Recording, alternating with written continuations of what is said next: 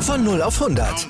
Aral feiert 100 Jahre mit über 100.000 Gewinnen. Zum Beispiel ein Jahr frei tanken. Jetzt ein Dankeschön, rubbellos zu jedem Einkauf. Alle Infos auf aral.de. Aral, alles super.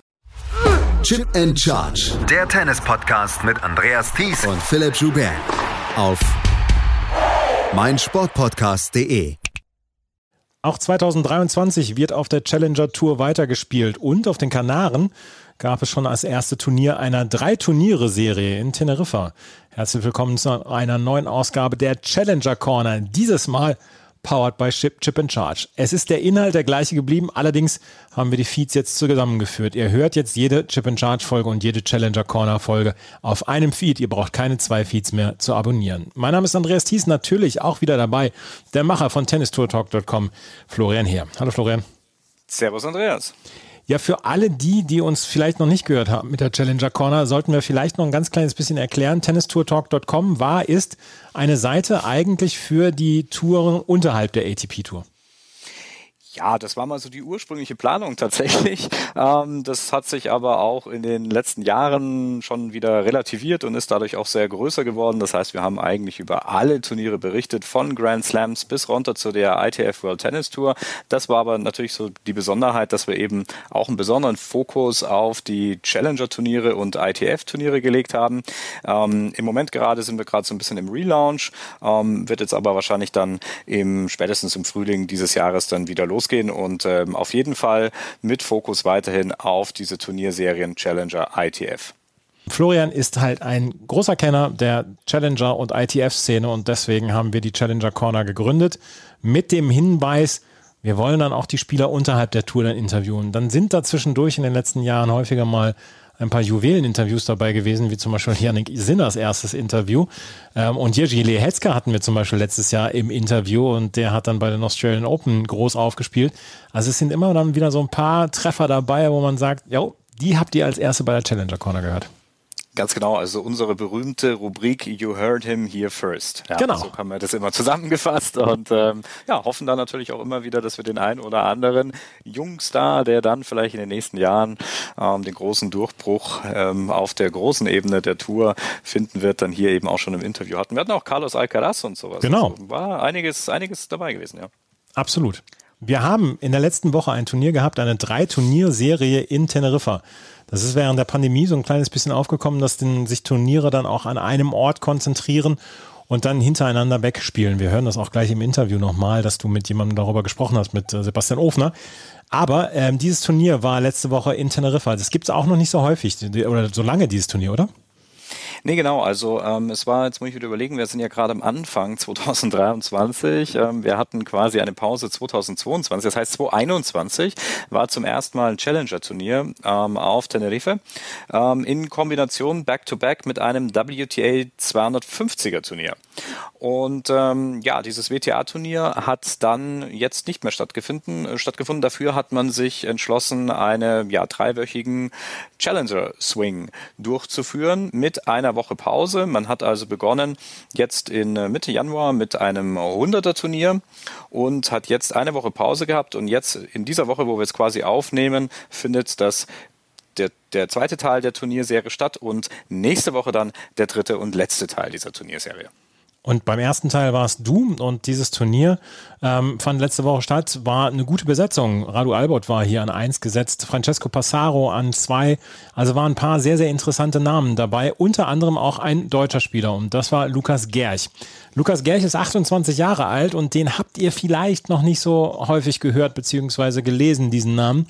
Und dafür sind wir ja da, hier bei der Challenger Corner. Und Florian hat mit Lukas Gerch gesprochen nach seinem Quali-Match gegen Yannick Mertens. Das war in der ersten Quali-Runde. Und das Interview, das hört ihr hier. Ungefähr 14 Minuten, das hört ihr jetzt hier. Ja, perfekt. Dann erstmal natürlich ähm, Glückwunsch zu einem erfolgreichen Start in das Turnier und nachträglich vielleicht noch ein frohes neues Jahr. Ja, danke schön. Danke. Wie hat, ähm, ja, was hat heute den Unterschied vielleicht ausgemacht in dem Match? Äh, ich glaube ein bisschen die Routine. Ähm, Yannick war ja auch äh, Profi. Ich glaube, er hat jetzt, äh, ich weiß nicht, ob er aufgehört hat, aber er hat dieses Jahr auch noch nicht gespielt. Mhm. Ich glaube, im November war sein letztes Match ähm, auf dem Niveau und ich glaube, da ähm, ja, hat man so ein bisschen gemerkt in den engen Situationen, war er sich nicht ganz sicher, irgendwie, was er spielen wollte und ähm, ja, ich glaube, das war dann der Unterschied. Also es war auch, das äh, Resultat ist glatter als äh, das Match eigentlich war, würde ich sagen. Okay. Ähm, wie würdest du deinen Tennis im Moment beschreiben? Ähm, bist du im Moment, glaube ich, ganz zufrieden, oder? Ja, ja, habe ich schon. Ähm, jetzt war schwierig für mich, ja. Erstes Mal draußen auch, äh, war letzte Woche in der Halle. Ähm, das ist immer nicht leicht, aber generell fühle ich mich sehr wohl auf dem Platz. Ähm, habe was, ja, fühle mich mental äh, wohl und äh, einfach habe Spaß am Spielen und äh, das macht ja, sehr viel Laune. Vielleicht kannst du ein bisschen, ich glaube, für die meisten Tennisfans ist wahrscheinlich der Name nicht ganz so be bekannt. Ja. Vielleicht kannst du ein bisschen was über dich erzählen und ein bisschen was über deine Tenniskarriere auch erzählen. Tenniskarriere.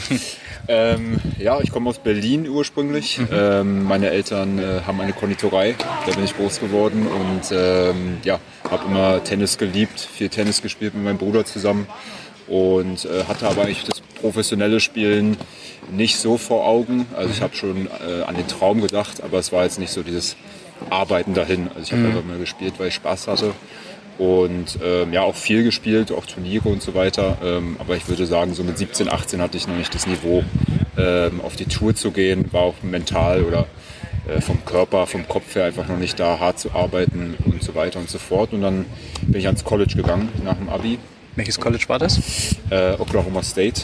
Ähm, und da habe ich ähm, ja, mit sehr guten Leuten trainieren können, das professionelle Arbeiten kennengelernt und äh, lieben gelernt. Ja. Ähm, und ja, habe dann halt gemerkt, dass mein Spiel sehr unangenehm ist für viele Spieler. Ähm, habe viele Matches gewonnen, wo ich eher, wo man reingegangen wäre oder wo ich reingegangen bin, weil ich mir jetzt nicht viel ausgemalt habe. Ja. Ähm, und dann habe ich gesagt und gesehen, dass es halt funktioniert gegen viele. Und ähm, dann im dritten Jahr im College habe ich dann überlegt, okay, nach dem College, wenn ich meinen Bachelor habe, würde ich gerne professionell spielen. Und äh, habe da dann angefangen, wirklich äh, fokussiert daran auch zu arbeiten und äh, mich darauf vorzubereiten. Und das war 2017, war ich dann fertig. Äh, also Dezember 2017. Und ähm, ja, da habe ich 2018 angefangen.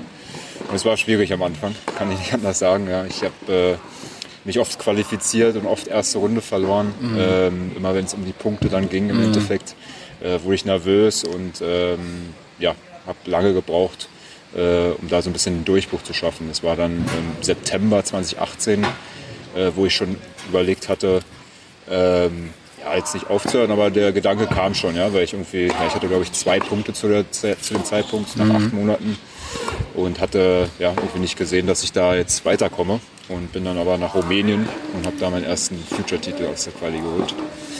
Und da war dann so ein bisschen der Knoten geplatzt und ähm, dann habe ich mich ähm, ja, ähm, viel befreiter gespielt, dann auch gleich ein Halbfinale weiter. Habe ich glaube ich das Ende des Jahres so um die 700 beendet. Ja, und dann hat sich so weiterentwickelt. Ähm, ich bin nach ähm, Wetzlar gezogen, also ich, oder in Gießen. Ich äh, trainiere in Wetzlar beim Jochen Müller. Und ähm, ja, jetzt, genau, das war dann im Sommer. Und ähm, bin ja immer noch und fühle mich da sehr wohl. Und dann haben wir uns halt weiter durchgearbeitet durch die Future Tour. Äh, das hat ein bisschen gedauert. Mit Co Corona war natürlich für alle schwierig, für mich auch. Ähm, ich stand auf 450, glaube ich, konnte mich dann aber nicht wirklich weiter bewegen. Challenger Tour bin ich nicht raufgekommen. Ähm, und Future waren wahnsinnig besetzt, weil es halt wenige gab. Ja, von daher war ich dann so anderthalb Jahre auf dem einen Punkt ungefähr und dann ähm, Anfang letzten Jahres hat's dann noch mal, habe ich mich dann auch auf der Future Tour durchgesetzt. Dann gab es wieder mehr Turniere. Ähm, dann bin ich äh, Stück für Stück auf die Challenger Tour und da habe ich dann äh, Ende des Jahres auch echt gut gespielt auf der Challenger Tour. Habe da Viertelfinals, ein Finale gespielt im Sommer. Ähm, ja, mich immer wohler gefühlt auf dem Level einfach zu spielen gegen die Jungs. Und jetzt würde ich sagen, bin ich ganz gut angekommen auf der Challenger Tour. Sehen wir ähnlich, glaube ich. Ja. ähm, Nochmal kurz auf, das, ähm, auf die College-Zeit zurückzukommen. Erstmal äh, Bachelor abgeschlossen. Ja. Okay, Gratulation. Was hast du studiert? Äh, Wirtschaftsingenieur. Ja, ähm, mein Bruder hat das auch studiert in Deutschland und ähm, mir hat Mathe immer Spaß gemacht und sehr, sehr viel Mathe, Statistik. Und ähm, ja, meinen Eltern war es auch wichtig, dass ich was Anständiges mache. äh, das, das machen ja die meisten, ne? ist auch äh, super, aber ähm, meine Uni war auch ganz gut im, im Engineering-Bereich und äh, ja, das habe ich da für viereinhalb Jahre beendet. Dieses Modell des talentierten deutschen Tennisspielers, der in die USA geht und dort College-Tennis spielt und dann zurückkommt, auf die Tour kommt, das scheint sich jetzt öfter mal schon herauskristallisiert zu haben. Ja, ähm, ja. Ähm, was ist so die größte ähm, Problematik vielleicht, wenn man vom College-Tennis kommt, dann diesen steinigen Weg der ITF-Tour dann eben durchzugehen erstmal? Äh, man muss dafür bereit sein, ähm, dass, es, dass sehr viele sehr gut Tennis spielen können. Ähm, ich glaube, am College verliert man vielleicht ein bisschen, gerade wenn man an einem großen, einer großen Universität ist. Ähm, da, da wird einem sehr, äh, ja, man bekommt Interviews, man wird, äh, ja, man wird auch angeschaut und Leute kommen und supporten einen und äh, war schon eine sehr schöne Atmosphäre und dann äh, weiß ich noch ganz genau 2018 Sharm el Sheikh äh, im Januar. Äh, ich gucke mir die Woche vor Woche Finale an, da sitzt halt ähm, zwei, drei Leute, der Trainer und äh, die Spieler spielen da auf einem ja, extrem hohen Niveau ähm, und man kommt sich dann auf einmal wie ein kleiner Fisch vor im, im großen Becken. Ähm, die Jungs spielen noch befreiter. Am College sind sie, gerade in der Saison, sind alle sehr angespannt. Ähm, das hat mir jetzt zugute getan, weil ich so ein ekliges Spiel hatte. Ähm, aber auf der Future Tour schon habe ich gemerkt, das geht halt nicht. Ne? Wenn man da zu defensiv, zu, ähm, ja, zu passiv wird, dann spielen halt die guten Jungs einen immer weg. Und ähm, ja, das war und äh, ach so und man, man verliert deutlich mehr. Am College äh, gewinnt man relativ viel, wenn man gut spielt, ähm, hat, hat viele Siege so und dann auch, auch wenn man verliert, aber das Team gewinnt, fühlt man sich auch wohl, ja, fühlt man sich auch gut. Und ähm, ja, dann kommt man auf die, auf die Tour und äh, ja, eigentlich jede Woche kann man ja fast sagen, äh, geht man da eigentlich mit einer Niederlage raus. Äh, oder 95 oder wie viel Prozent auch immer. Ähm, dafür muss man bereit sein ja, und die wegstecken können. Wie würdest du deinen eigenen Spielstil beschreiben? Du bist ein Lefty, das ist ja schon mal etwas wahrscheinlich nicht die Mehrheit, das ist ja Nee. schon mal, kann ja schon mal ganz tricky sein. Ja. Ähm, wie würdest du es wie würdest du es beschreiben? Ähm, also ich, äh, ich weiß, mein, meine Grundauslage ist eher defensiv. Ich habe mein ganzes Leben lang ähm, die defensive äh, Position eingesetzt. Ähm, ich fühle mich da auch eigentlich wohl. Ähm, ja, unangenehm zu spielen, die Gegner noch einen Ball spielen zu lassen, ähm, dann halt, wenn sie vorkommen, die dann zu passieren. Ähm, aber wir arbeiten, seitdem ich eigentlich bei Jochen Müller bin, arbeiten wir an der offensiven Sache, äh, ans, ans äh, saubere Schlagen, ähm, offensivere Schlagen. Und ähm, ja, das will ich halt immer weiter ausbauen, dass ich das dann halt äh, im Mix gut kann. Ja, Dass ich sozusagen sehr ein ausgeglichener Spieler bin und äh, ja, halt den Gegner auch ähm, unter Druck setzen kann ja, in engen Situationen, wenn, äh, wenn er sich nicht wohlfühlt und erstmal nur reinspielen möchte, dass ich da halt offensiv, die Offensive gehe. Ich gehe ganz gerne ans Netz vor. Das war auch schon am College so. Ähm, damals hatte ich noch nicht die Mittel, vorzukommen. Ähm, das bauen wir immer weiter mit ein. Und ähm, ja, so ein Allrounder wär, ist mein, mein, äh, mein Zielbild. Okay. Und das heißt wahrscheinlich auch dann eher ein bisschen die schnelleren Belege. So ein, so ein Hartplatz ist dann etwas, was dir ganz gut gefallen würde, Ja. auch aus den USA wahrscheinlich gängig. Ja, aus den USA. Ich, ähm, ich spiele gerne noch auf, Sand. Mhm. Ich habe halt auch eine Vor äh, ziemlich viel Spin in der Vorhand. Mhm. Ähm, Gerade so ein bisschen schnelleren Sand mag ich schon, äh, schon sehr. Ich rutsche auch gerne und da kann ich das defensive Spiel noch mehr machen. Ähm, aber Hartplatz, äh, sobald es nicht zu schnell und flach wird, ähm, mag ich es auch sehr. Ja. Das ist ganz interessant, weil wenn man das ja von außen betrachtet, sagt man ja gut, also die Profis, die können ja alle Tennis spielen. Ähm, wenn ihr so ein Training angeht, da geht es vielleicht weniger um die eigentliche Technik, die ihr vielleicht noch durchführen müsst, aber ähm, es geht eben vielleicht aber auch um Spielstile. Ähm, es geht vielleicht auch um den mentalen Bereich, oder? Woran gearbeitet wird. Ja, extrem. Also ich habe auch einen äh, Mentaltrainer, mit dem ich mich äh, regelmäßig treffe. Und ähm, da geht's, äh, ja, ich glaube, das machen jetzt auch wirklich die, die Mehrheit hier. Man muss äh, seinen Weg gehen. Ja, ich, äh, man muss versuchen, ähm, ja, Mittel zu finden. Manche spielen besser, wenn sie ein bisschen offensiver, aggressiver sind. Manche, ja, ich bin eher so ein Typ, äh, ein bisschen entspannter. Äh, ich spiele besser, wenn ich mir äh, gut zurede und ähm, ja, eher doch aber ruhiger bin. Und ähm, dass ich halt den nächsten Punkt voll spielen kann. Und dann klar, Spielstil ähm, extrem wichtig, die Taktik. Wie will ich meinen Punkt aufbauen, wie will ich die gewinnen? Da hat jeder hier einen anderen Stil und es ist halt immer interessant eigentlich, wenn man auf den Platz geht. Man muss halt schauen, wie sein Spielstil gegen den anderen klarkommt und man muss auch anpassen. Ich glaube, das kann ich auch ganz gut, äh, mich anpassen. Ähm, Und also wenn es nicht funktionieren sollte, mein A-Spiel, von daher ähm, ja, bin ich da ganz erfolgreich momentan. Das heißt, als Typ würdest du dich vielleicht auch eher so ein bisschen als ruhigeren beschreiben, auch wenn es um so eine Vorbereitung geht für äh, auf so ein Match, das gehst dann eher relaxed an, oder? Ja, ich versuche schon. Also Warm-up äh, bin ich äh, wirklich sehr entspannt ähm, beim, beim Hitten und so weiter. Ähm, ich versuche mal ein bisschen direkt vorm Match mich ein bisschen, ähm, bisschen Tension reinzubekommen. Ähm, äh, weil ich schon auch schon hatte, dass ich zu locker war. Mhm. Ähm, von daher, ja, da versuche ich also ein bisschen, ähm, ja, ein paar Sprints ansetze und so weiter.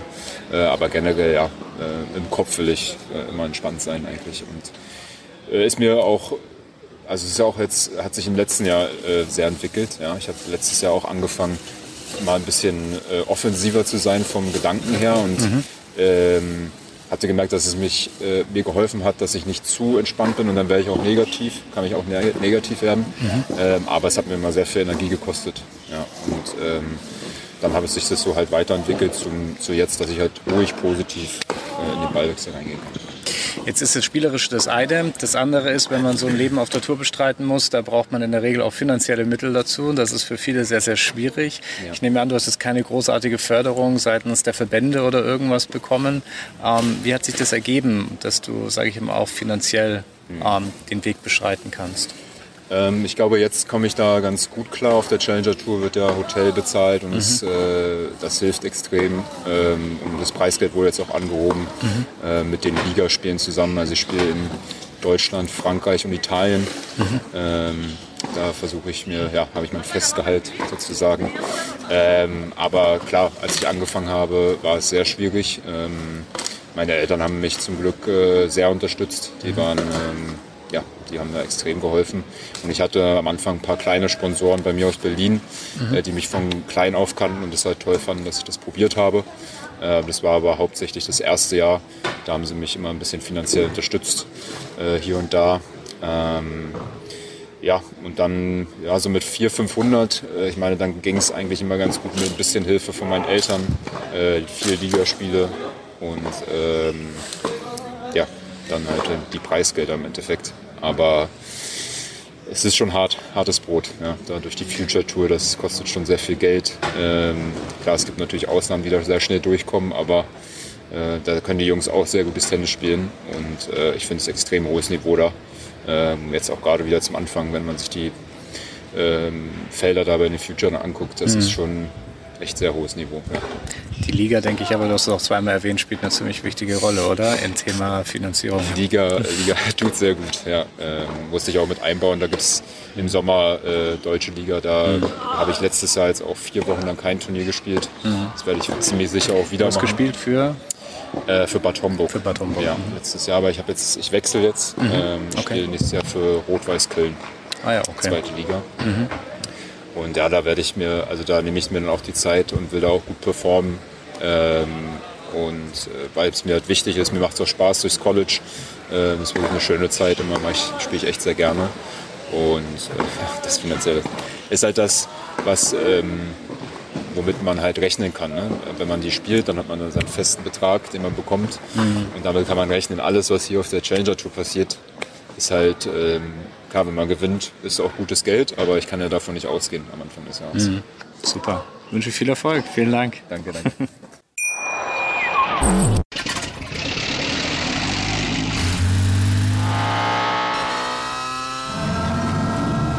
Von 0 auf 100. Aral feiert 100 Jahre mit über 100.000 Gewinnen. Zum Beispiel ein Jahr frei tanken. Jetzt ein Dankeschön, rubbellos zu jedem Einkauf. Alle Infos auf aral.de. Aral, alles super. Lukas Gerch hat letztes Jahr einen ganz guten Sprung gemacht eigentlich in der Weltrangliste. So in die Top 300 rein. Er war, glaube ich, so knapp außerhalb der Top 500 und hat letztes Jahr eigentlich einen guten äh, Lauf gehabt. Er hat unter anderem gegen Shang Yung Cheng gewonnen. Der hat sich dieses Jahr einen Namen gemacht, als er bei den Australian Open gegen Oscar Otte gewonnen hat. Kemmer Koppejans hat er auch besiegt. Er war in Prag bei einem Challenger im Finale. Er hat in Überlingen, hat ein M15 gewonnen, ein ITF-Turnier. Ähm, das ist schon ein gutes Jahr für ihn letztes Jahr gewesen. Ja, und ähm, jetzt gemündet in einem Career High, nämlich äh, aktuell die 281 der Welt, was sein bisher beste Platzierung in der Weltrangliste ist. Also das heißt, ähm, kontinuierlich sich weiter verbessert, hatte ja zwischenzeitlich dann mal die ein oder andere Pause da dazwischen. Dieses Turnier in Überlingen im letzten Sommer, was übrigens auch ein super schönes Turnier ist, direkt am Bodensee gelegen. Ähm, das konnte er eben gewinnen. Das war der erste Titel nach ja, drei Jahren. Ähm, hat vorher noch mal ein ITF-Turnier gewonnen gehabt, 2019 in Kassel. Das ja, größte ITF-Turnier, das in Deutschland eigentlich stattfindet, auf der Herrenebene zumindest. Und äh, in Rumänien war er 2018 auch schon mal erfolgreich. Er ist ein insgesamter dritter Turniererfolg war das auf dem Pro Circuit. Und ja, war für mich auch eine erste persönliche Kontakt mit äh, Lukas Gerch ähm, hier in Tenerife und war eine sehr entspannte Geschichte. Also haben uns da nach der Qualifikation, die er dort äh, erfolgreich bestritten hat, äh, kurz zusammengesetzt, haben uns da neben dem Platz äh, gesetzt, auch ein kleines schattiges Plätzchen gesucht und ähm, insgesamt ein sehr, sehr sympathischer junger Mann, muss man sagen. Er hat in der ersten Quali-Runde dann gegen Francesco Maestrelli verloren mit 6 zu 8 im Tiebreak des dritten Satzes. Also war eine ganz, ganz enge Nummer. 6, 4, 5, 7, 6, 7 hat er verloren, sonst hätte er vielleicht sogar die zweite Runde erreichen können. Und dann hätte er gegen diesen Flavio Corbolli gespielt. Also Lukas Gerch, 28 Jahre alt. Vielleicht hört ihr in den nächsten Jahren nochmal. Ich hatte so sehr vor, Andreas Mies bei den Australian Open nach dem ganzen College-Tennis nochmal zu befragen, dass ich das jetzt sehr, sehr schade finde, dass ich das nicht gemacht habe. Ich hatte ihn fürs Viertelfinale angefragt. Hätte er da gewonnen, hätte ich das gemacht. Naja. Ja, läuft er vielleicht nicht weg, also ist ja noch nee. da. Und, äh, ich sehe ihn ja am Wochenende auch wieder. ja, und äh, Lukas Gerch im Übrigen äh, ähm, gegen das, äh, das Spiel gegen Maestrelli zwei Matchbälle gehabt. Ähm, ja. Also das war eine ganz, ganz enge Kiste. Und ähm, ja, schade. Wer weiß, vielleicht hätte er da einen ganz guten Lauf gemacht. Lukas Gerch, also jetzt äh, nach seiner College-Karriere ist er mittendrin dabei und versucht nach oben zu kommen. Nach oben kommen möchte auch Lukas Neumeier. Lukas Neumeier ist ein österreichisches Talent und auch der war hier durch die Quali gekommen. Gegen Christian Campese hatte er gespielt, der zu dem Zeitpunkt ungerankt war hatte kein großes Problem. Lukas Neumeier ist einer, ist der Top-Talente aus Österreich, das müssen wir so sagen. Und da setzen die Österreicher auch viel Hoffnung in ihn. Und dieses Interview mit Lukas Neumeier, das hat Florian auch während dieser Woche in Teneriffa geführt. Und das hört ihr jetzt. Ja, dann zuallererst Glückwunsch. Ich glaube, das war ein recht guter Auftakt in ein Turnier. Danke, vielen Dank. Du hast die Saison begonnen in Portugal. Mhm. Ähm, wie waren dort die ersten Eindrücke? Ja, wie gesagt, ergebnistechnisch äh, leider nicht gut, aber das ist leider noch meine größte Schwäche, Indoor Hardcore. Äh, da fühle ich mich noch nicht so wohl, aber trotzdem jetzt Konzentration auf die nächsten Turniere. Und wenn es dann so wie im Training läuft, dann passt hoffentlich ein Match. Tenerife kennst du, glaube ich, aus der Vorbereitung. Ich glaube, ihr habt hier auch im Winter trainiert, ist das richtig? Ähm, wie waren überhaupt hier ja, die ersten Eindrücke von der Insel und kanntest du die, die Kanaren überhaupt? Ja, genau, wir waren im Dezember da. Mhm. Äh, aber ich war eh schon öfter auf Urlaub da, also es ist wunderschön. Ich glaube, ich war noch nie so auf so einem schönen Turnier wie da jetzt. Aber ja, wie gesagt, die, wir haben die Vorbereitung da gemacht, äh, vier Wochen lang. Das habe ich jetzt zum zweiten Mal gemacht da in Teneriffa und ich glaube, das waren die perfekten Bedingungen für ein richtig geiles Training. Und ja, wie gesagt, ähm, Training immer extrem gut gespielt. Und jetzt ähm, schauen, dass ich das umsetzen kann. Wo hat das stattgefunden in Teneriffa? Wir waren da in Atece, heißt es. Mhm. Also das ist, glaube ich, 20 Minuten von da. Mhm. Genau. Und ich glaube, da war so eine ja, deutschsprachige Gang, die da unterwegs war, oder? Da waren ja einige, glaube ich, mit dabei. Kannst du ein bisschen was erzählen, wie das, wie das, wie das ausgefallen ist? Ja, genau, war natürlich auch deutschsprachige. Ich meine, es ist so eine kleine Akademie von von Wien waren wir da. Mhm. Und da waren ähm, einige Spieler, die was Deutsch sprechen haben, aber auch zum Beispiel der Shevchenko, der spielt ja da mit der Russe. Äh, Dennis Novak habe ich mit guten gute Spielern trainieren können. Gibt es irgendwas Besonderes, woran du gearbeitet hast, ähm, wo du sagst, naja, also das sind jetzt ein paar Sachen, da muss ich vielleicht spezifisch noch mich verbessern? Ich meine, spezifisch war eigentlich das Thema immer Aufschlag und Rückhand. Mhm. Aufschlag, damit er noch schneller wird, äh, höheres Percentage, und so vor die Baseline-Shots eigentlich auch noch vor- und rückhand, dass die eben noch stabiler und noch schneller werden, weil auf je höher im Level man dann spielt, desto schneller werden immer die Schläge und weniger Fehler machen die Gegner.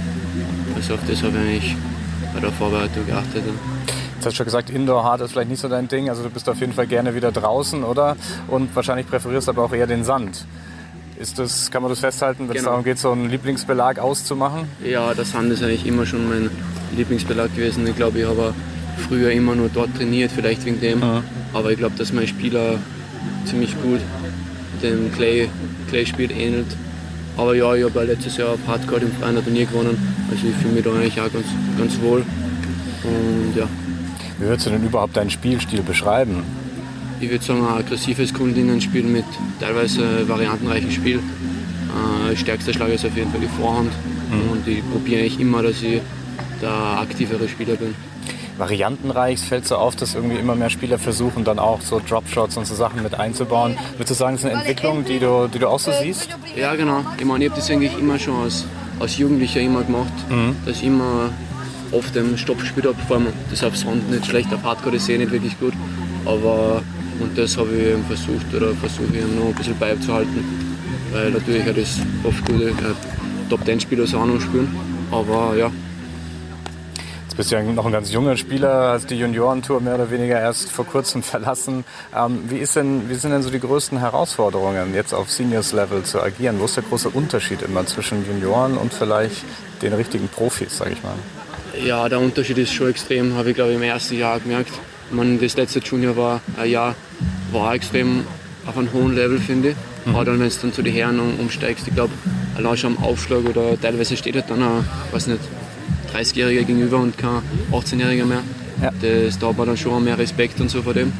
Aber ich glaube auch, dass die, dass die Spieler jetzt auch noch viel schneller, konstanter, besseren Aufschlag und so haben. Also ich glaube, dass ich das, das ist das schon, das war schon ein sehr großer Unterschied für mich.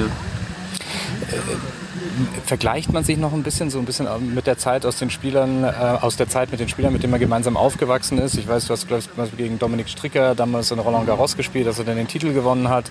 Mhm. Ähm, schaut man da so ein bisschen, was sie natürlich auch machen und motiviert einen das natürlich dann auch, wenn man sagt, ja, der eine oder andere ist vielleicht schon einen Schritt weiter oder lässt oder hatten wir überhaupt gar, gar keinen Blick ja, mehr drauf? Ja, auf jeden Fall, auf jeden Fall. Äh, Vergleich, also schaut man schon auf die, auf die Spieler, mit denen man früher bei den Juniorenturniere mhm. äh, gemeinsam die Zeit verbracht hat. Und da gibt es schon ein paar gute, mit denen ich gespielt habe, die was jetzt vielleicht 100 Ranking-Plätze noch vor mir stehen. Aber man muss natürlich trotzdem auf sich dann schauen. Dein Trainer Günter Bresnik, der hat gesagt, du musst Geduld haben. Ist das etwas, was du auch tatsächlich dann ähm, auch aufbringen kannst? Oder ist dann schon manchmal auch, wenn man sagt, ja, ich möchte dann eigentlich schon ein bisschen weiter sein? Ja, sicher mag man immer so schnell wie es geht nach oben gehen, aber das geht natürlich nicht. Ich bin trotzdem extrem zufrieden mit der Entwicklung, mhm. dass ich verletzungsfrei bin und trotzdem mein Level immer steigere. Aber ja, natürlich muss ich Geduld haben, weil, wie gesagt, im Training kann ich es teilweise schon richtig gut abrufen, das, was ich mir vornehme. Und da muss ich mir halt in den Matches auch Zeit lassen und die gewisse Geduld haben, damit ich das dann auch so rüberbringe. Das ist 2022 schon gesagt, so erstes Jahr auf, äh, auf Pro-Level. Wie fällt so das Gesamtresümee aus? Ich meine, mein erstes Jahr war es nicht, ich habe schon, ja. aber mit den größten Turnieren, mhm. ja. Ja, das, was ich mir letztes Jahr vorgenommen habe, habe ich ziemlich gut erreicht. Ich wollte unbedingt einmal dann einen Future-Titel gewinnen. Mhm. Da habe ich dann drei gewonnen. Und das Top-Ziel war eigentlich immer unter die Top 300, das habe ich auch geschafft. Also war es ein ziemlich zufriedenes Jahr. Und das ist jetzt Vergangenheit und jetzt schaue ich auf das Jahr 2023. Gab es trotzdem bestimmte Highlights aus dem, aus dem letzten Jahr, die dir noch ganz besonders im Gedächtnis sind? Immer, natürlich war dafür mein erster Future-Titel ein besonderes Highlight und dann würde ich sagen, in Salzburg, in meiner Heimat, mhm. habe ich meinen ersten Top 100 Spieler geschlagen und da das erste Viertelfinale beim Challenge erreicht. Aber ich habe auch die österreichischen Meisterschaften gewonnen, das was auch sehr stark war und ich glaube in dem Zeitpunkt, äh, Zeitraum habe ich, äh, habe ich richtig gutes Tennis gespielt. Jetzt sagst du 2023 soll natürlich der Blick drauf gehen, ganz klar. Ähm, was sind so die Zielsetzungen und bist du auch jemand, der überhaupt auf so Sachen wie Weltranglistenpositionen und sowas schaut oder sagst du, das kommt von alleine? Wichtig ist eigentlich erstmal, dass ich gutes Tennis spielen. Ja, natürlich muss man irgendwie dann auf die, auf die Rangliste auch schauen, weil das gibt in, im Endeffekt dann den, das Resümee vom Jahr ab. Aber als erster Linie mag ich schauen, dass ich gut spiele und ich mag jetzt nicht Matches gewinnen und nicht gut spielen. Ich mag auch aggressiv spielen und und jetzt natürlich mehr am Challenger-Level äh, bestreiten. Aber dann auch ein bisschen durchmischen mit Future. Und ja, aber Hauptziel wäre nach dem Jahr, dass ich, dass ich wieder um so circa unter die Top 200 bin oder so. Ich mag mir jetzt nicht zu, ein zu großes Ziel machen. Ja. Wie gesagt, ich bin noch ziemlich junger. Aber ja, und dann halt verletzungs verletzungsfrei bleiben. Und ja, mal schauen Bist du so ein bisschen Druck? Also äh, als, äh, als junger Spieler von einer, ja ich sage jetzt mal, ähm, doch ja schon größeren Tennisnation, die schon viele große Spieler hervorgebracht hat, wo man sagt, ja, der Lukas Neumeier, das ist vielleicht so der nächste große, der, der, der, der, der da kommen kann. Spürt man da schon eine gewisse Last vielleicht? Oder Leichtigkeit? Nein, ich würde nicht sagen. Man, man spürt natürlich immer mit ein bisschen Druck, weil mhm. man mag ja das Level auf, abrufen, was man, was man kann. Aber ich probiere trotzdem äh, im Kopf ziemlich frei zu spielen und machen wir jetzt nicht, nicht so einen Druck über das. Ich schaue eher die. Ich schaue lieber, dass ich mal bei solchen Spielern wie im Dominik Team oder sowas abschaue. Mhm. Oder andere Spieler, die was jetzt ziemlich gut sind bei uns in, in Österreich. Aber sonst, ich glaube, ich würde nicht sagen, dass ich, dass ich mir da einen gewissen Druck mache. Mhm. Mit Dominik seid ihr in Kontakt oder wie läuft das? Nein, ich meine, ich habe gegen Dominik einmal gespielt bei so einem Einladungsturnier mhm. während der Corona-Zeit. Aber sonst, wenn man sie jetzt sieht oder so, redet man schon, aber sonst nicht. Aber es ist jetzt nicht, dass ihr unter dem. Jahr oder sowas irgendwie Nein. Äh, in Kontakt seid. Jetzt gab es für die Challenger Tour gab es in diesem Jahr ja ein bisschen eine Aufwertung, was ja vielleicht euch auch zugutekommt in mhm. puncto Preisgeld, in mhm. puncto Weltranglistenpunkte. Wie siehst du die aktuelle Situation, gerade auch mit den Turnierserien der zweiten und dritten Kategorie vielleicht? Ja, ich finde das sehr cool, vor allem für einen Spieler, für mich glaube ich. Wenn es da mehr Challenger gibt, ich glaube, es kommen immer mehr in Turnierkalender und dann immer verschiedene Kategorien jetzt. Und ja, ich finde das extrem cool. Und wie gesagt, da spielen eigentlich immer die, richtig, vor allem die Turniere jetzt in Europa, die Challenger, ist das Level extrem hoch. Und ich glaube, nur so kann man sich dann auch verbessern. Kannst du uns noch einen kurzen Fahrplan geben? So die nächsten Wochen ist jetzt hier ein Swing über drei Wochen eigentlich im Endeffekt, mhm. sind drei Turniere. Bleibst du alle hier oder wie sieht schon der Nein, Schedule spiel, aus? Ich spiele nur das erste jetzt. Mhm. Dann werde ich wieder ein, zwei Wochen trainieren mal und dann werde ich auf Sand gehen, werde die 325er Future in Antalya spielen. Mhm. Und dann wieder plant danach, danach ausschaut, muss ich, muss ich schauen. Kommt da glaube ich darauf an, wie ich die nächsten Turniere jetzt bestreite. Super, sage ich vielen Dank. Danke. Danke. Neumeier hat das Hauptfeld erreicht, hat dann gegen Marco Trongeliti verloren, hat sich 2022 innerhalb, äh, innerhalb eines Jahres von außerhalb der Top 600 jetzt innerhalb die Top 300 gespielt. Sein Trainer ist Günther Bresnik. Was ich sehr lustig fand, war, ähm, als du gefragt hast, wie denn der Kontakt zu dem Team-Team ist und ähm, nach, dem, nach der eher etwas schmutzigen Trennung von Team und Bresnik, habe ich so gedacht, ja, ja, das wird wohl nicht so ganz dolle sein. Ja, das ist ja so ein, äh, ein Klassiker in Österreich, ja, so das Team Team und das Team Bresnik, wenn man so will. Ähm, ja, aber ich glaube, das wird auch ein bisschen zu viel reingetragen. Also die Spieler untereinander sehen das, glaube ich, eher ein bisschen entspannter und da ist dann zum größten Teil auch ein ganz gutes Verhältnis, glaube ich, zwischen denen auch weiterhin vorhanden. Und äh, ja, auch, auch, hier, wir haben bei Lukas Gerch gesagt, toll, tolles Jahr gehabt. Das galt natürlich auch für Lukas Neumeier 2022, der drei ITF-Turniere gewinnen konnte, unter anderem eben auch ein 25er Turnier in Madrid und ist dann 2022, 2023, jetzt hat ein bisschen schwer in die Saison gestartet, hat da das ähm, Hallenturnier in Oeiras bestritten äh, in Portugal und ist damit zwei Niederlagen eigentlich in die Saison gestartet und konnte jetzt also in Tenerife zum ersten Mal auch die ersten beiden Matchsiege feiern und das hat ihm, glaube ich, ganz gut getan. Und ja, du hast gesagt, die Österreicher, die halten große Stücke auf ihn und es gab ja auch, das kam im Interview auch raus, schon die eine oder andere Erfahrung, ähm, die er dort äh, schon äh, machen konnte, wo er dann auch ein bisschen ins größere Rampenlicht Licht gekommen ist, wie zum Beispiel dem Turnier in Salzburg, wo er dann eben auch äh, erste große Matcherfolge schon mal feiern konnte und da auch wirklich dann mal eine breite Öffentlichkeit hier ähm, dann auch auf ihn aufmerksam wurde. Ich habe das konnte mich daran noch ganz gut erinnern, weil ich da eben auch vor Ort war und ähm, österreichische Medien dann ähm, natürlich schon vor Ort waren und dann auch äh, ja sehr viel ähm, da engagiert waren, eine Stimme von ihm einzuholen. Also da war mächtig was los, um sozusagen. Und da war richtig gute Stimmung und ich glaube, das hat er richtig genossen und ist einer, der sich dann, glaube ich, auch auf den großen Chords ganz gut ähm, ja wohlfühlen wird, äh, wenn es dann eben dann auch mal der Fokus tatsächlich auf ihn gerichtet ist. Gehe fest davon aus, dass das einer ist, der auf jeden Fall in die Top 200 ja, äh, in den nächsten, in dieser Saison äh, auf jeden Fall kommen könnte, ja. Und eins müssen wir, eine Information müssen wir noch nachtragen. Er hatte selber gesagt, na, ich habe 2022 den ersten Top 100 Spieler geschlagen. Da hat er den Namen nicht genannt. Das war Arthur Rinderknecht, den er ja, besiegt hatte das, letztes genau, Jahr. das war also genau, das war das in Salzburg, ja. ähm, genau der Fall. Ähm, und er hat noch gegen, jetzt muss mir kurz helfen, äh, dann noch äh, ein Match gewonnen, äh, und zwar glaube ich gegen Gilles Simon, wenn ich es richtig äh, im Kopf habe. Äh, müsste ich jetzt aber nochmal nachschauen. Ähm, das waren so diese zwei Erfolge, die er hatte äh, während dieses Turniers in Salzburg, wo eben so ein kleiner Hype tatsächlich so ein bisschen entstanden ist und ähm, ja, da sich wirklich sehr wohl geführt hat in diesem schon ein bisschen Hexenkessel auf Challenger-Ebene, kann kann man sagen. Äh, war, ein, war eine richtig gute Atmosphäre damals in Salzburg. Genau, in Salzburg gegen Gilles Simon 6-2, 6-4 hat er damals ja. gewonnen. Das kann ich dann noch nachtragen. Lukas Neumeier gehört zu der Generation, er ist 2002 geboren, die vielleicht in den nächsten Jahren das Tennis in Österreich dann auch so ein bisschen bereichern können, neben Dominik Thiem dann bei den Männern ein anderer Name, von dem sich die Österreicher vielleicht in den letzten Jahren so ein bisschen mehr dann auch erwartet hatten, der allerdings extremes Verletzungspech in den letzten Jahren hatte. Das ist Sebastian Ofner. Und Sebastian Ofner, wenn ihr die Challenger Corner früher schon gehört habt, dann habt ihr ihn äh, auch schon hier im Interview erlebt. Äh, in Madrid 2022 hat ähm, Florian das erste Mal mit ihm gesprochen. Und jetzt ein Dreivierteljahr später war dann in Teneriffa dann auch nochmal die Möglichkeit, miteinander zu sprechen. Und das Interview mit Sebastian Ofner, das hört ihr hier. Wie waren die ersten Wochen? Ah, die ersten Wochen waren eigentlich echt gut. Also ich habe eigentlich schon zwei gute Matches gespielt in Canberra. Leider eins davon knapp verloren. Jetzt in Australien dritte Quali. War leider auch ein enges Match, äh, was ein bisschen gegen mich gerannt ist, aber die ersten zwei Runden sind wieder ein bisschen für mich gerannt. Also das gleicht sich immer so ein bisschen aus. Wenn es in der dritten Quali-Runde passiert, ist natürlich ein bisschen bitter. Mhm.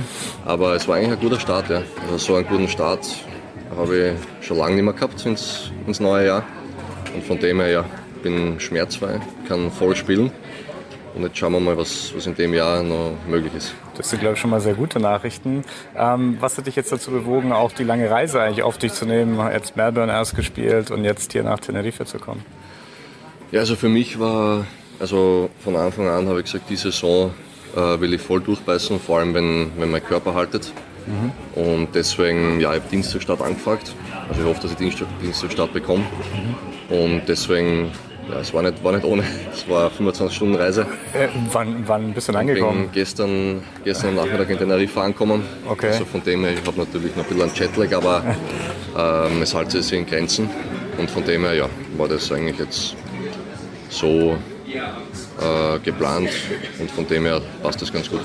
Lass uns so ein bisschen über das letzte Jahr vielleicht sprechen. Ähm, wir haben uns in Madrid getroffen, das war im April ungefähr, da hast du, glaube ich, gerade dein Comeback gegeben nach einer recht langen Verletzungspause. Mhm. Danach einen Titel auch gewonnen in Prag. Wie fällt das Resümee insgesamt aus? Also das letzte Jahr an sich war eigentlich wirklich gut für das, ähm, wie ich spielen habe müssen. Ich habe jedes Match mit Schmerzmittel gespielt, weil ich ohne Schmerzen, also ich war nie ohne Schmerzen, keinen einzigen mhm. Tag. Und von dem her mein einziges Ziel war, dass ich die Top 200 halte, damit ich Australien spielen kann heuer. Mhm. Das habe ich geschafft. Dann habe ich nochmal im Oktober einen kleinen Eingriff gehabt. Ähm, war nochmal drei, vier Wochen äh, raus.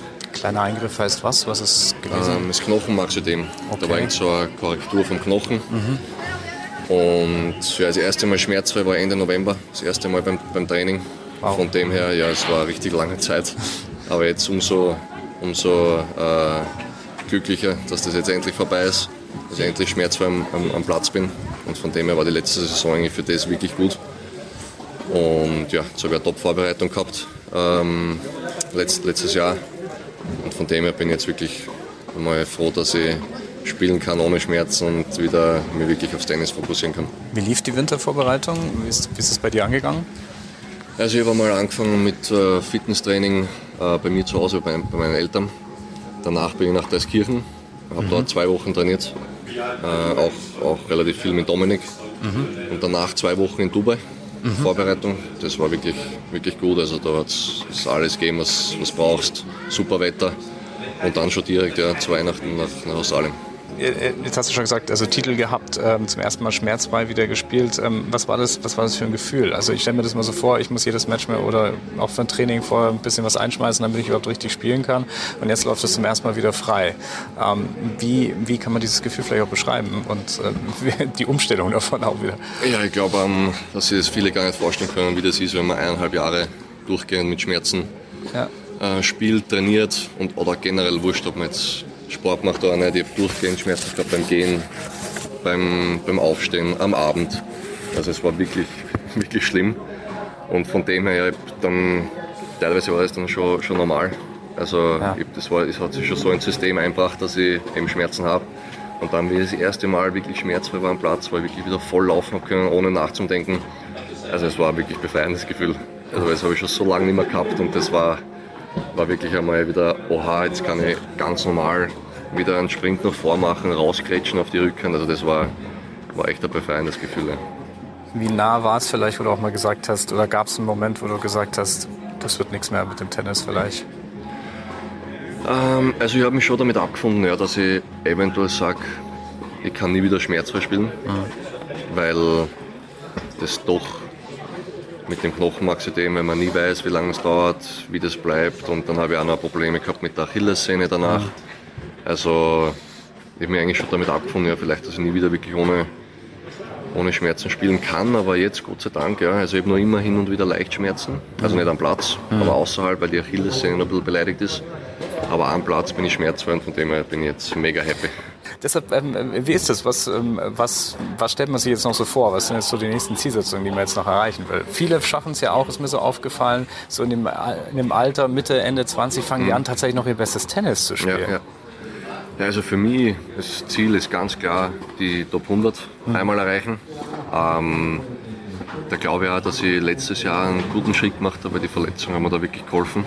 Und also ich hoffe, dass, dieses Jahr, dass es dieses Jahr klappt. Also ich bin davon überzeugt, vor allem wenn ich schmerzfrei bleibe, mhm. wenn mein Körper durchhaltet und die, die, Saison wirklich voll spielen kann, dass ich am Ende des Jahres äh, zweistellig bin. Davon bin ich selber überzeugt, muss man auch überzeugt sein, weil ansonsten braucht man ja gar nicht spielen. Aber ja, das ist einmal das größte Ziel für mich. Und gleich, gleich dahinter, dass ich schmerzfrei bleibe. Dass mein Körper eine Saison einmal durchhaltet ohne ja. gröbere Probleme.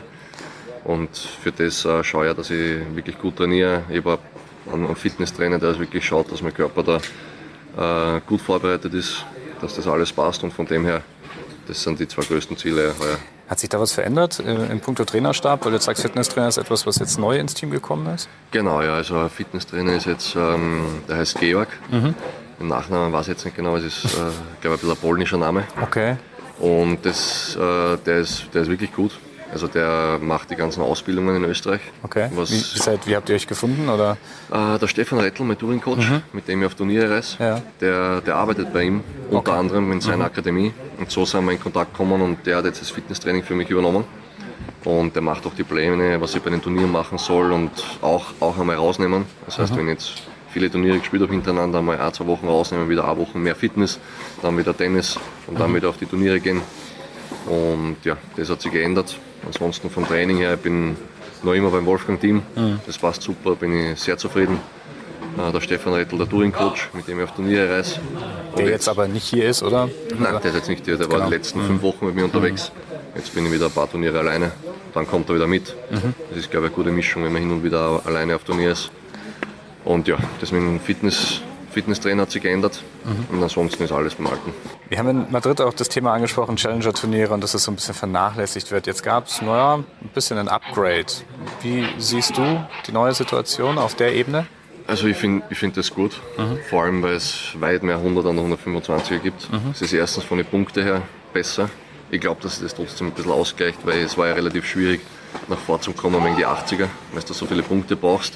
Jetzt mit den 100 und 125er kriegst du natürlich mehr Punkte, mhm. aber ich glaube, dass das trotzdem ein bisschen einpendelt, dass man trotzdem seine Turniere gewinnen muss und so weiter. Mhm.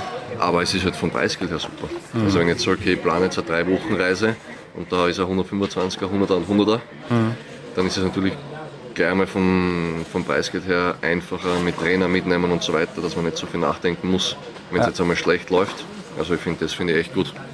Und auch scheint es sich so ein bisschen seit Covid ähm, ja, äh, zu etabliert zu haben, dass es mehrere Turniere an einem Standort gibt. Mhm. Ja, also jetzt ja auch hier in vier Wochen drei Turniere in Tenerife. Ich ja. weiß nicht, wie viele du davon spielen wirst, aber ist das etwas, was du auch gut findest oder sagst du, naja, also irgendwie gibt es dann auch so eine Art Koller, wenn man dann drei Wochen an irgendeinem so Platz ist? Na, also das finde ich, find ich gut, mhm. wenn, wenn man sowas macht, weil es ist erstens viel weniger Reisestress wenn die, wenn die Bedingungen passen, dann kann man da gleich da bleiben. Und also wenn es drei Wochen hintereinander sind und äh, da ist Training machen. Also von dem her, das, das finde ich schon gut, weil, wie gesagt, einfach vom Reisestress und allem das viel einfacher ist, wenn man das machen will. Also das finde ich, echt, mhm. find ich echt gut, wenn sowas immer wieder eingestellt wird. Hast du schon einen Fahrplan für die nächsten Wochen? Ja, also ich werde spielen jetzt hier Teneriffa, Quimper und Koblenz. Mhm. Und danach werde ich drei Wochen Bahrain, Indien, Indien spielen. Ah, okay. Super. Ich wünsche erstmal viel Erfolg hier und Danke. sehen uns bestimmt noch. Danke. Klar, Sebastian. Merci. Danke. Wie viele Kaffees waren es heute schon? Kaffee spielt im Leben vieler eine sehr große Rolle. Und das nicht nur zu Hause oder im Café, sondern auch am Arbeitsplatz. Dafür gibt es Lavazza Professional. Kaffee am Arbeitsplatz, der genauso lecker schmeckt wie in eurem Lieblingscafé. Die perfekte Kaffeelösung für jede Art von Unternehmen. Klein, mittel, groß. Ihr habt auf jeden Fall einen Kaffee, der schmeckt. Die richtige Motivation für eure Arbeitstage. Alle Infos zu Lavazza Professional findet ihr auf lavazzapro.de mit allen Kaffeelösungen für euer Büro.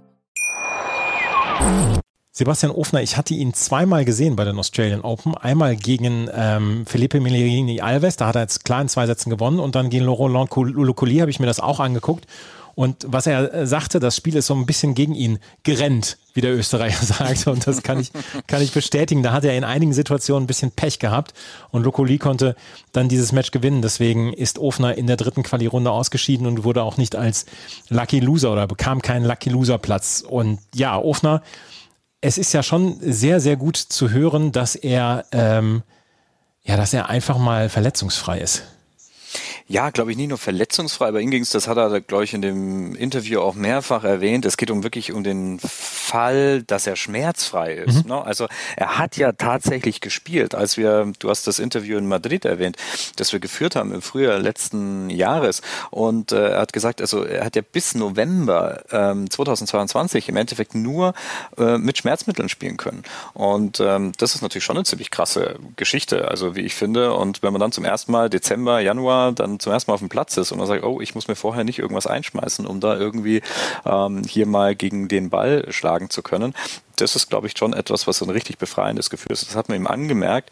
Und ähm, ja, deshalb muss man seine Karriere, kann man eigentlich nicht wirklich bewerten, denn er hatte viele Verletzungen, er hatte immer wieder dieses Handicap und er ist eigentlich ja noch ein junger Spieler, ne? 26 Jahre alt und äh, hat ja kommt jetzt eigentlich in das Alter, wo viele ähm, Akteure heutzutage ja auch anfangen, ihr tat, tatsächlich bestes Tennis abzurufen und vielleicht eben auch eine beste Platzierung hier ähm, zu erreichen. Und deshalb glaube ich, er wird den Sprung in die Top 100 schaffen immer unter der Voraussetzung, dass er eben verletzungsfrei bleibt. Ich habe jetzt gerade nochmal geschaut, hat er in Kim Per jetzt äh, Challenger gespielt und hat dort äh, in der zweiten Runde gegen Otto Wirtanen aufgeben müssen. Ich habe es leider nicht verfolgt, was passiert ist, aber er hat äh, retired und ähm, ja, ich hoffe mal, dass es nicht irgendetwas ist, was da sich jetzt wieder nachhaltig negativ auswirken wird.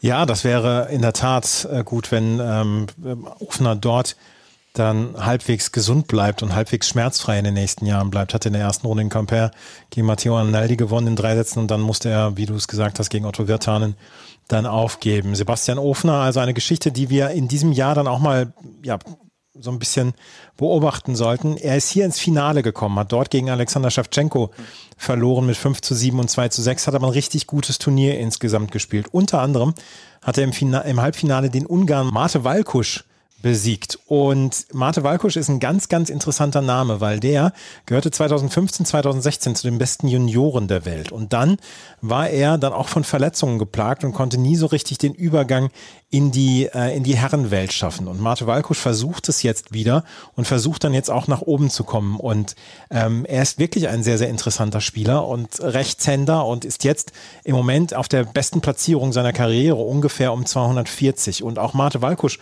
war im Interview, das ist jetzt auf Englisch geführt worden, aber es ist durchaus sehr interessant, was er zu erzählen hat. Das Interview, das hört ihr hier. So first of all, congratulations. Uh, strong match out there against a strong opponent. Um, what was the key to success today? To be honest, I was uh, focusing more on the backhand because I knew that his forehand is, is, much better than the backhand, so I could win the rallies uh, backhand cross. So my plan was to move him on the backhand, and when he when the court was open, I just went for the uh, forehand cross to his forehand. So I could move him really well on the court. I feel like uh, my serves were really working.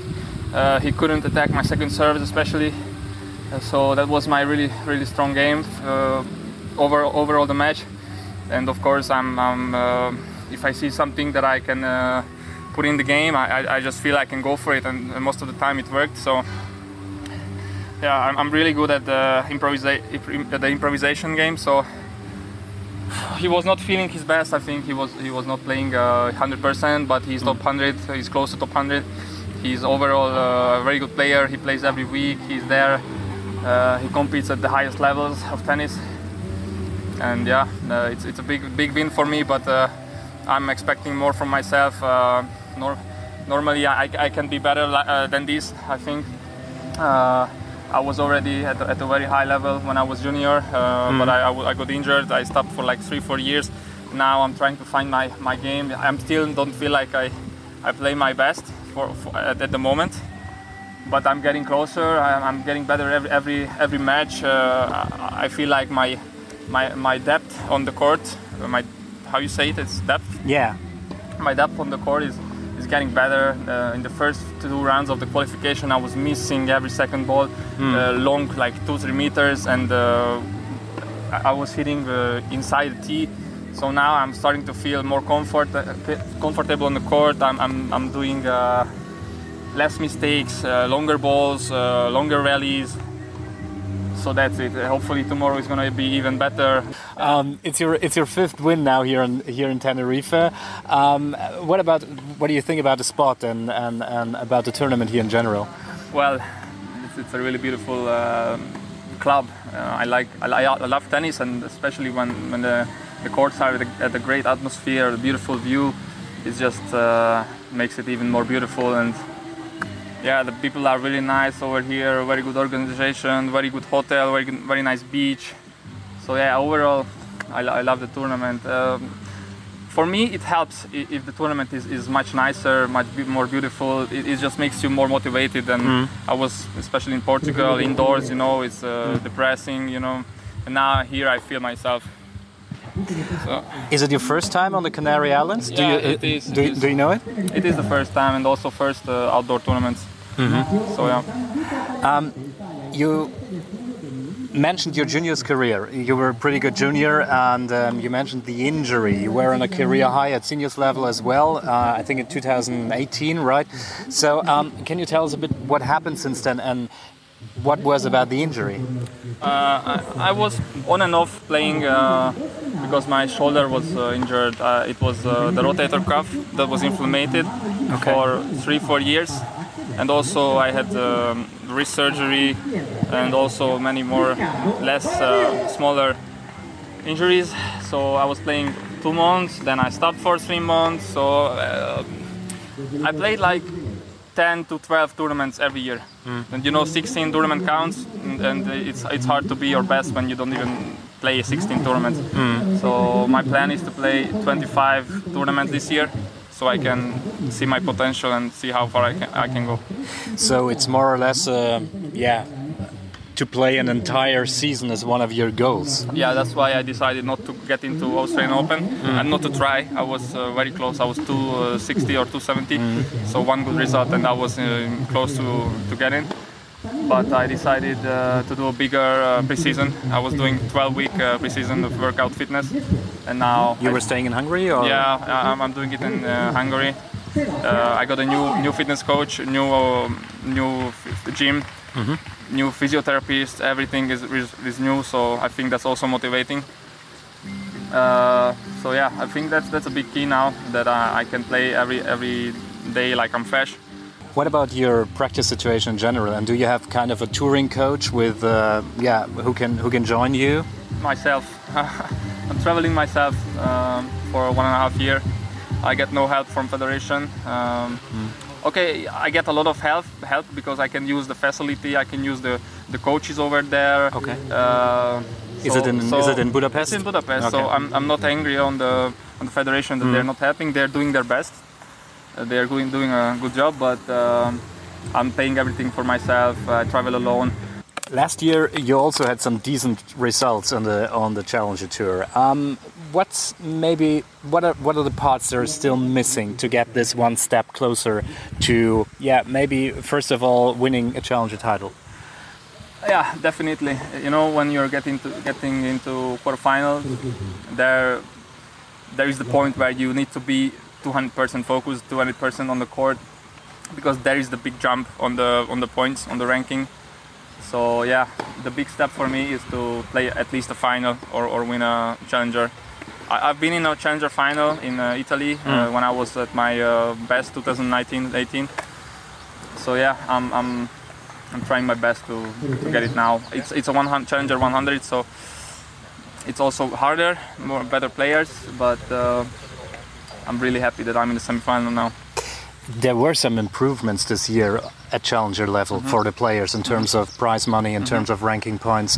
How satisfied are you with, with the with the changes? It's kind of tricky because uh, you know you only see that uh, they up- upgraded the prize money by 20 to 30 percent, Hmm. but it's also because they added more challengers, so so that's why. But I I, also, I saw that. Uh, they raise the, the prize money on the Hmm. on the beginning of the tournaments. Like if you lose first, second round, then then you get more. I mean, it's it's really nice because if you lose first round, then you're not that angry or not that um, depressed. You know, like you can afford the ticket at least that uh, that you bought. So yeah, it, it's really nice. I, I like the, the the idea about it. And what are your now your goals? Maybe also in terms of ranking positions for uh, this year. I don't want to raise it to really high, but uh, my expectations are, are, very big right right now, very high. Uh, I'm trying to get to 100, close to 100 by the end of the year. Uh, but my biggest goal is not to get injured, to, to be healthy, stay healthy, compete at the highest level every week or every second week.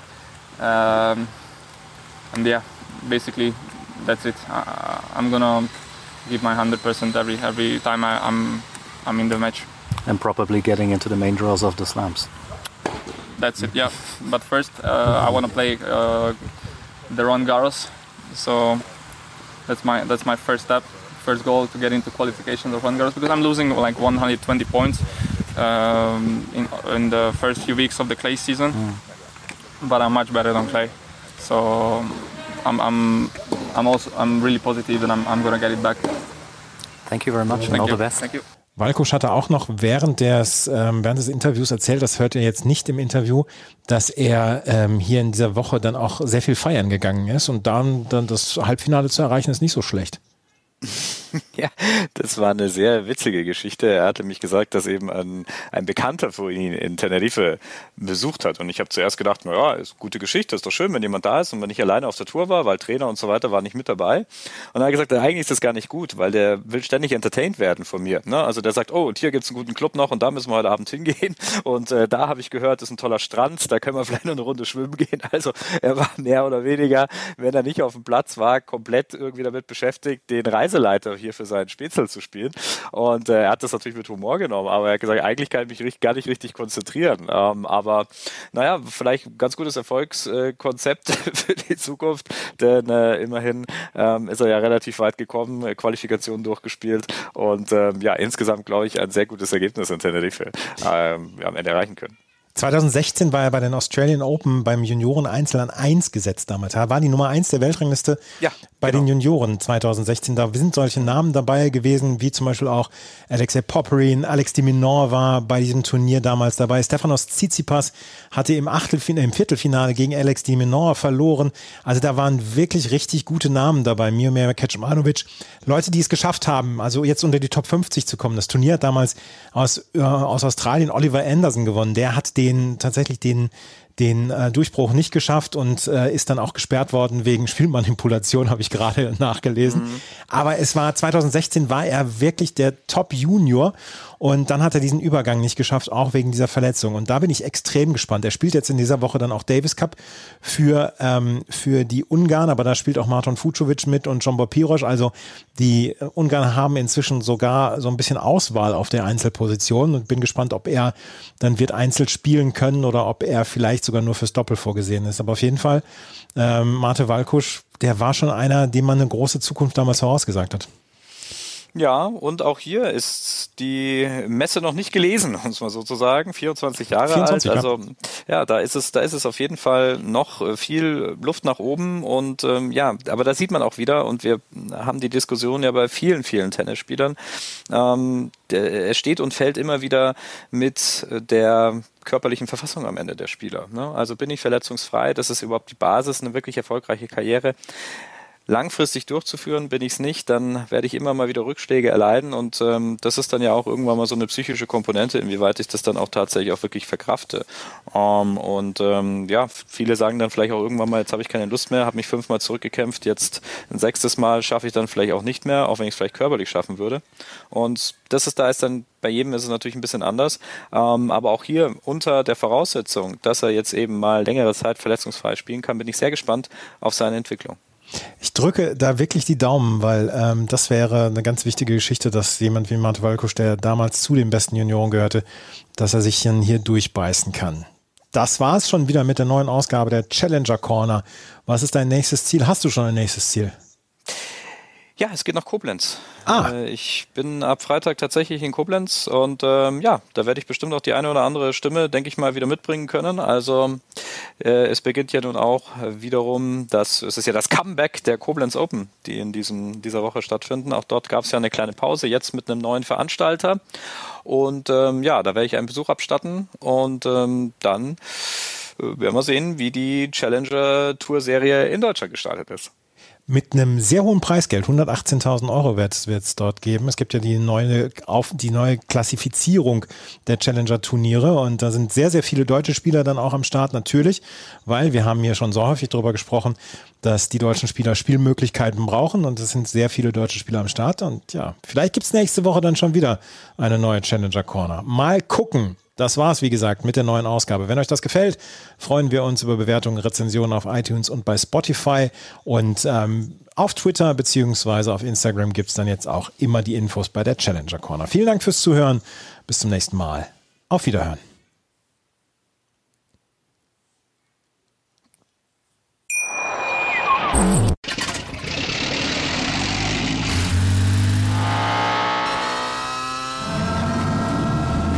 0 auf 100.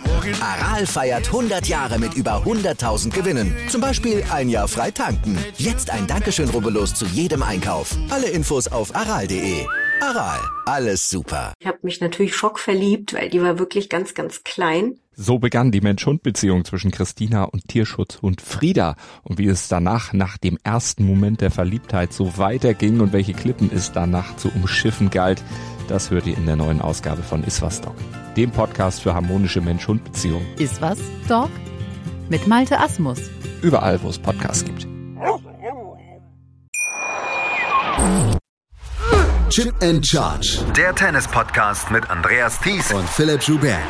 Auf meinsportpodcast.de.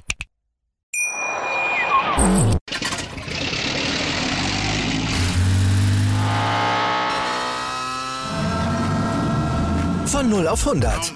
Aral feiert 100 Jahre mit über 100.000 Gewinnen. Zum Beispiel ein Jahr frei tanken. Jetzt ein Dankeschön, rubbellos zu jedem Einkauf. Alle Infos auf aral.de. Aral, alles super.